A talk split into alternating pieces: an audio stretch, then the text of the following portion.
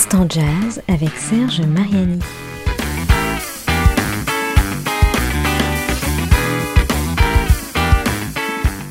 Mais où est donc le jazz contemporain et européen, voire français, si ce n'est dans l'une de ses productions récentes, à la force de la volonté de toutes celles et tous ceux qui y croient à fond, et il le faut, car ce n'est jamais simple de produire son album de composition de jazz, eh bien il est en partie dans l'album du trio Ornicar intitulé Maelström, lequel n'est à ma connaissance ni le nom d'un génial musicien suédois, ni celui d'un attaquant de l'équipe nationale de football. C'est donc le titre d'un album paru le 17 janvier, produit par l'association Puzzle et distribué par Inouï Distribution.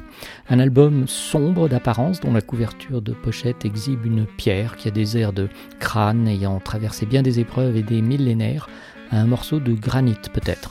Granit, c'est le titre d'une des compositions de cet album qui en compte dix autres, dont deux en deux parties et poétiquement intitulées Chanson pour une herbe folle et Le rêve de trop.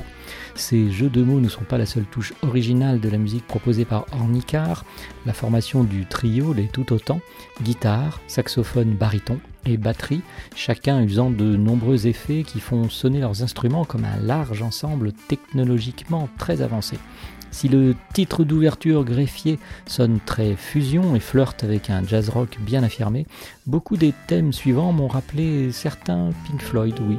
Les quêtes sonores et rythmiques d'une certaine new wave expérimentale aussi qui germinait de Californie à l'Europe en passant par New York. Mais il y a beaucoup d'intensité de gravité, de méditation même dans ce maelstrom.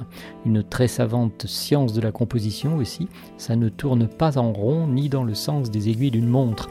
Les trois ornicariens nous invitent à suivre le fil qu'ils ont laissé dérouler derrière eux dans un mystérieux labyrinthe de sonorités et de polyrythmie.